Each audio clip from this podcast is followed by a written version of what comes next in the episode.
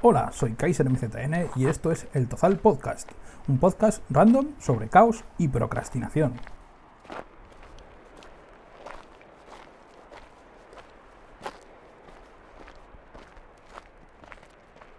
Buenas a todos, hoy estamos con Pedro García de Ceimo, eh, que nos va a contar un poquito sobre cómo empezaron en la Feria del Libro, como la historia de la, de la editorial, bueno, asociación, que son uno de los veteranos de la feria.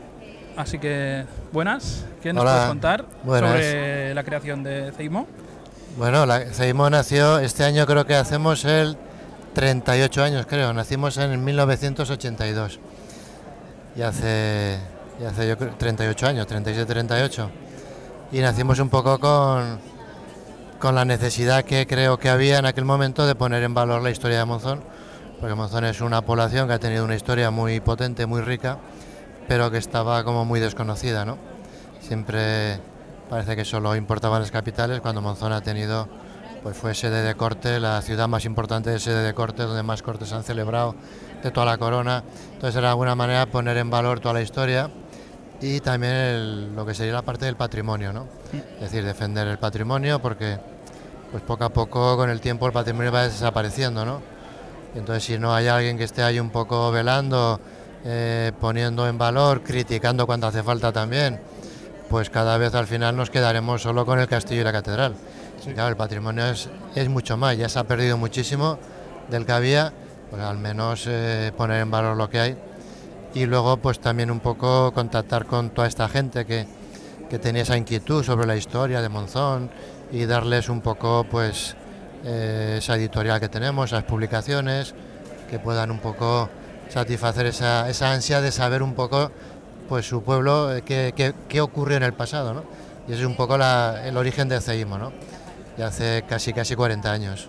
¿Cómo empezasteis con la Feria del Libro? Muchos Bueno. me han comentado que la culpa fue de Chorche, Chorche Paniello, Sí. que os juntó a todos. Bueno, hubo ahí, se juntaron varios, Chorche Paniello, también estuvo detrás eh, el de la Clamor, ¿cómo se llama ahora? Eh, y ahora no me acuerdo cómo se llama, de la Clamor. Bueno, eh, y vieron un poco la necesidad o el campo que quedaba de hacer una feria del libro, pero específicamente aragonés, ¿no? Porque bueno, libros así genéricos, pues, pues hay más ferias por ahí, pero una feria donde se expusiera, por un lado, la temática del libro aragonés y por otro lado, editoriales aragonesas, ¿no? Con lo cual también, pues bueno, se daba un punto de apoyo, un impulso a las editoriales aragonesas que tienen aquí un, un lugar donde exponerse, promocionarse y que la gente pueda ver un poco eh, qué está produciendo cada año, ¿no? Entonces un poco fue el objetivo de esa feria. Ceimo, desde luego, participó desde el primer momento, fuimos también, digamos, eh, los fundadores Sí. en lo que es la participación, porque bueno, en aquel momento pues éramos, no sé si habría una editorial más, pero éramos la única editorial que estaba sacando eh, trabajos sobre, sobre Monzón y comarca, ¿no? Eh, la Clamor en su momento, V31 ahora también sacaba algunas cosas y había alguna otra, pero así propiamente pues somos de los pocos, entonces claro, pues la primera edición ya recuerdo que con unas cabinas prestadas que nos dio el Ayuntamiento de Huesca, que eran una, una especie de cajas de madera, hicimos la primera feria del libro y desde entonces han pasado 25 me parece, ¿no? Que hacemos este año. Sí, 25 años. 25 años, me parece No os habéis perdido ninguna edición, ¿no? Estamos, somos eh, constantes. Estamos siempre aquí, hay que apoyar y luego también nos va muy bien, porque para nosotros no deja de ser un punto de promoción de nuestras ediciones, la gente ve lo que sacamos y bueno, los socios pueden retirar, el- porque hay una, dos colecciones de las que tenemos que son gratuitas para los socios Sí.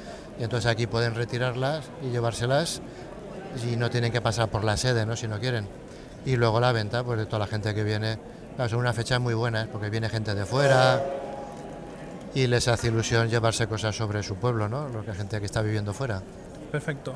¿Y dónde pueden encontraros fuera de la Feria del Libro? Porque habéis hablado de que tenéis una sede, de que tenéis socios. Sí, tenemos, eh, somos casi 500 socios.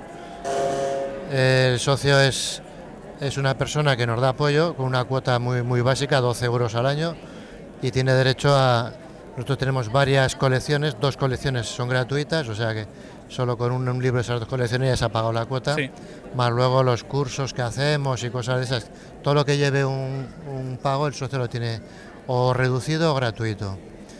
Y, estamos en, permanentemente en la calle Joaquín Costa, subiendo a la catedral, en el número 11, donde está la casa museo. la casa museo de Joaquín Costa, esa es nuestra sede, y ahí estamos de lunes a viernes de cinco y media 5 y media, 6 hasta 9, todos los días. Perfecto. ¿Y qué catálogo tenéis? Bueno, el catálogo que tenemos es muy amplio, tenemos muchas líneas editoriales, porque claro, seguimos está estructurado en secciones, hmm. entonces se originan publicaciones de todas las secciones.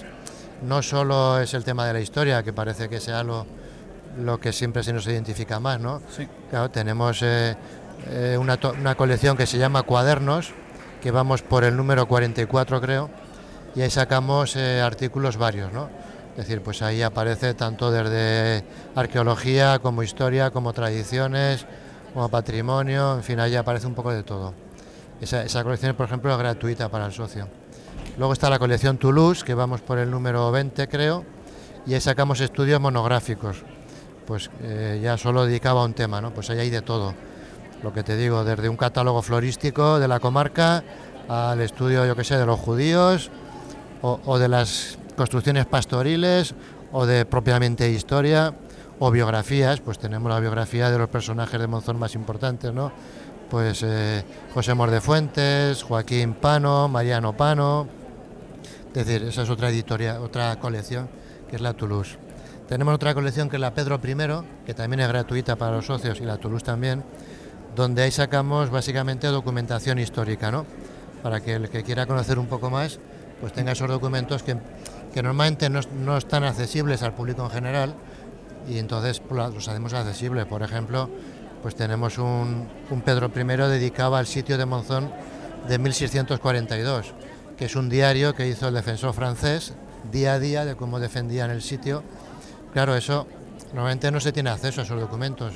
Pues lo hemos publicado, lo está traducido en español. Un escritor que quisiera hacer una novela tiene ahí material suficiente para poder. Claro, y luego tenemos eh, ya otra colección que se llama Patrimonium, que es una colección eh, que tenemos eh, hasta ahora solo un número dedicado al fuerte de Santa Quiteria. Es una colección muy potente porque el libro no morre para vengastos, por así decirlo. Es un libro con muchísimo soporte gráfico y lo que pretendemos ahí es poner en valor los monumentos de Monzón y Comarca, ¿no? pero de una manera accesible a cualquier público, con mucho soporte gráfico, con fotomontajes para que de alguna manera empecemos a conocer el patrimonio, porque es el primer paso para eh, exigir que luego se valore y se respete. Y quisimos entrar con ese fuerte de Santa Quiteria, que es un fuerte que está en riesgo de, desaparecer, porque la gente lo desconoce, ha tenido un papel histórico muy importante y se está cayendo. Entonces empezamos por ahí. Seguramente seguiremos con otro dedicado al castillo y la idea es en esa colección Patrimonium es hacer monográficos sobre eh, lo que es el patrimonio. ¿no?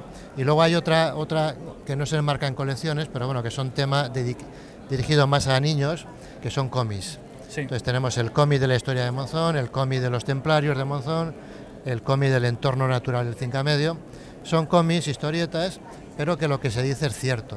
Es decir, el cómic de los templarios de Monzón es un cómic, como cualquier cómic, pero lo que decimos es verdad. Es decir, estamos transmitiendo qué hicieron los templarios de Monzón en forma de cómic para dirigirlo a... Es otro formato de, transmisión. Y luego tenemos una serie de, de, libros que no entran en ninguna colección, que son como más genéricos, no sé, por ejemplo aquí, pues las mariposas del Cinca Medio, hmm. o un juego de aventura de, sobre Joaquín Costa, o las historias de Font, la historia de, de la Almunia, un libro de fotos de, de Font, un libro de fotos de Vinaci Valcarca, en fin, hay una... El fondo bibliográfico yo creo que son Estaremos cerca de, de, 200.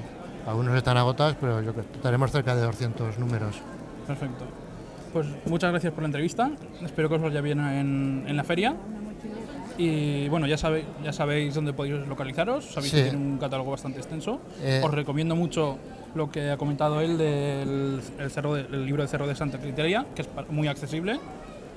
Y nada, nos iremos leyendo. Vale, y solo recordar que las publicaciones en las principales librerías de Monzón están accesibles y si no en nuestra propia sede. Y si no, a través del correo de la, de la web, la página web, también ahí se puede hacer eh, pedidos y tal. Perfecto. Pues Muy muchas bien, gracias. gracias a vosotros. Bienvenidos a la sección de spam. Este podcast pertenece a la red de podcasts sospechosos habituales. Puedes encontrar todos los podcasts de la red en las principales plataformas de podcast y puedes suscribirte a su feed RSS en feedpress.me barra sospechosos habituales. Acuérdate de que puedes encontrarnos en las principales plataformas de podcast iBox, Anchor FM, Spotify, Apple Podcast, Google Podcast, Spreaker, Overcast, Pocketcast o Radio Public, entre otras. Avísame si no nos encuentras en tu plataforma favorita. Puedes localizar a la comunidad de oyentes del podcast en Telegram, ya sea en nuestro canal de Telegram como en nuestro grupo de Telegram. En el canal tendrás todas las novedades y en el grupo podrás hablar con todos los oyentes. Tienes los enlaces abajo en las notas. Hablando de notas, léelas atentamente porque contendrán toda la información que mencionaremos en todos los podcasts. Puedes dejarnos comentarios de audio en anchor.fm. Si quieres contactar con nosotros nos puedes encontrar en Twitter como arroba el Tozal. Gracias por subir al Tozal con nosotros. Nos escuchamos en los siguientes podcasts.